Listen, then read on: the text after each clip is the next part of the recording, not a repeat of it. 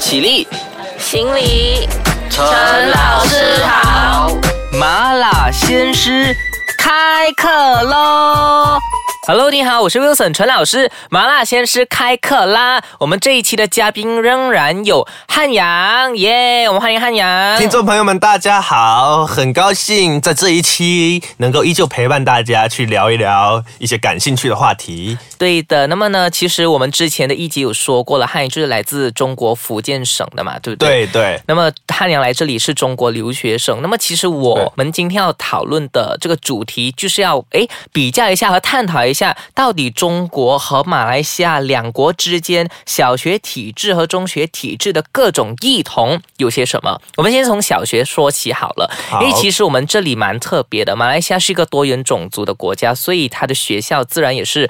多元流的学校，就是我们有华小啊、国小啊、呃淡小啊，还有呃很多的宏愿学校。我想问你们那边有没有宏愿学校的？你懂宏愿学校是什么吗？希望小学吗，呃，不是，宏愿学校的意思就是这间学校它是集合了各种不一样的种族的学校，比如说呃，这间学校它是有华人的学生，它有马来人的学生，它也有呃印裔的学生。mix mix 啦，对，mix 在一起的。嗯然后呃，他们开周会的时候也非常特别的。你们有周会的吧？呃，就是每周开会啊，对，每每嗯。每周就是会校长会在台上向学生报告一些东西。升国旗仪式，我们每周哦，你那边你那边叫升国旗仪式每周一升旗仪式，哦，OK，我们这里叫周会。嗯那么在周会的时候，这个宏愿学校呢，就会有呃三个不同种族、不同源流的学生就会聚集在一起开周会，所以会先让呃这个华人的校长先说话，再到这个马来人的校长再说话，再到印尼的校长再说话，这样子，所以他会组成一个这么特别的一个情景。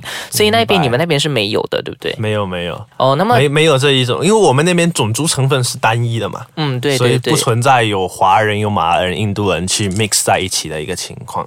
但是如果你讲到那边的小学的一个从入学开始讲的话，嗯那不得不提到一个概念，就是学区房。学区房是什么？呃，学区房是一个非常有趣的东西。讲到学区房，应该先讲到我们小学的一个呃入学的一个标准。嗯就你刨去昂贵的那种所谓的贵族学校不说，大部分的小学采取的是，还有初中采取的是就近入学的方式。就近入学。就近入学就是说你家在哪个区，啊。你就到那个区的就近的学校。没错，我们这里也是这样哎。比如说 Cheras 啊、普渡啊，还有嗯什么像这边的 Banda Utama，每嗯每个区有就是按你看你住在哪个区就到那个就到那个就近的学校。但是这就是公立学校，嗯，我们应该注意这些公立学校的质量水平是有好有坏，对不对？嗯，对，我不知道马来西亚这边怎么样。的的确有好有坏。那家长想要让孩子到好的公立学校读书怎么办呢？嗯哼，那要去相应的那个区买房子，对不对？嗯哼，你你的户口就在那边，你才能就近入学。对那就产生一个概念叫学区房，呃，这个概念是就是说那一区的房价会被炒起来，哦，吵得非常夸。张。哦，学区房意思是有一些某一些父母他为了要进到好的学校而特地搬到那一边不，是刻意要去那一区投资房产，哦，对，这样孩子的户口才能跟到那边去。哦，OK OK OK，对哎，可是你们那边不可以转校吗？就比如说我原，他一定是要根据地址的，挺难的，挺。他不可以说就是比如说好像我们好？像好像对，好像我们这里哦，比如说我现在是在这个呃普渡啊嗯普普堵堵嗯啊，我在普渡读着，我我也住在普渡，然后我在普渡读小学。可是我现在因为我的可能父母在 Cheras 做工，我呃上班，然后我在 Cheras 读书会比较方便，我还是住在普渡，可是我可以转去 Cheras 哎，这个我就不太了解。你那边可以以吗？你那边可以转学，应该是也可以，但是比较少。但是学学区房被大量应用。假如说你那个区的话有有好的学校，你因为户口在那个区，你孩子能到好的学校读书，那个区的房价会会涨。哦，OK，对，所以我觉得这是顺道带动经济一下。对，但是我觉得对于在大城市打拼，像北京这些城市打拼的人，学区房对于年轻人是一个很大的压力和枷锁，因为因为你就像现在我们我现在这样还单身的时候，我们还可以接受说租房子这些的，嗯，但是如果孩子要读书怎么办？那一定要买房子，对不对？嗯那房子又那么贵，对于这么些买年轻人的压力是非常大。然后如果你就是房子那个学区不好，孩子又只能读比较差的学校，好像我们心里又不太甘愿。所以说，哇，对于那些真的在大城市漂的那些年轻人来讲，就刚刚结婚有小孩的年轻人来讲，压力太大了。对对，所以当然是一个入学机制，就有一个这么样的一个，好像有一点牵一呃牵一发而动全身动全身的那一种那一种感觉。好，那么呃，我觉得我还有比较兴趣的一点，是因为、嗯呃我们。在马来西亚，就是我们会学三大语言，甚至更多。那么在中国来讲的话，相对来讲，你们的语言会比较呃单单一，比起对我们。那么我们等一下来详细的谈一谈，诶，这样子的一个呃本质上的一个不同，对于各国的小学的体制、教育的体制有些什么比较深远的影响？我们下一节再继续谈。好，Hello，你好，我是 Wilson 陈老师。我们这里就有汉阳作为这个中国留学生的身份来分享一下，诶，他自己本身在呃中国方面小学和中学方面的体验和一些教育体制的异同这样子。好，那么其实有一点我蛮好奇的，就是因为我们刚才讲到单一语言这个东西，因为在中国来讲的话，我有一个比较刻板的印象是，诶，好像你们都不学英语吼，是不是这样子？因为我觉得好像呃蛮多的中国同胞，就是他呃在语言交流方面，他们就是在英语这一块，可能他掌握能力有所欠缺，所以他在说英语的时候，他可能没有那么流利。呃，那么是不是其实你们那边除了学普通话，就其他的都都没有学了，是这样子的吗？英语是肯定有学的，Of course I can speak 啦。所以 OK，but、呃 why some of your friends can't speak？呃，我还是讲回中文吧这是一个中中文节目啊。，OK，好呃呃，因为呃，其实这个问题，其实要探讨这个问题，其实也是一个大的课题。嗯呃，如应该我们现在要探讨这个课题的话，应该讲到中国的。首先明确一个问题，英语课是有开设的，然后英语也是从初中开始就被作为考试的一个主科。我们说语数外。所以还是有考，还是有学。有语数外，就是语文、数学、外语。嗯，外语就是英语。嗯就大部分人外语会拿英语。那应该从学校英语的这个针对性，它主要是针对于考试。那考试考什么呢？主要是阅读文章、做问题，然后写作文，对不对？所以还有一些非常生硬死板的语法，其实这些语法基本上在口语中都用不到，什么什么虚拟语气啊这些东西。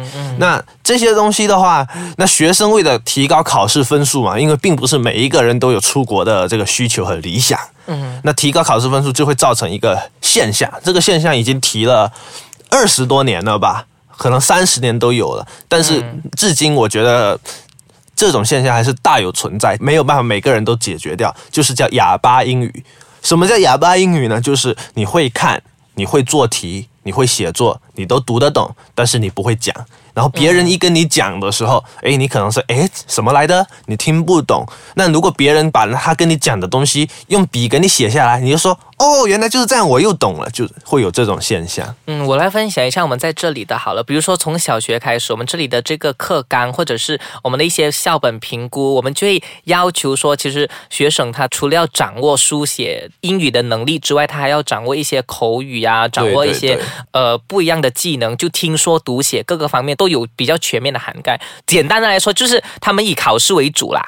对对对不对？对，以考试为主，那考试又是以笔试为主，口语不考，这是哦最严重。还有就是，我觉得很多学生嘛，对于学习英语这个作用没有这个态度没有摆正，就是他觉得学英语不重要，是不是他这样子吗？有的觉得学英语不重要，有的甚至觉得说中国人爱国就英语不要好，这是这就更错误了。嗯你爱国的话，你更应该去跟外面交流，学习外面先进的东西。怎么会说爱国英语就不要好呢？这就错上加错。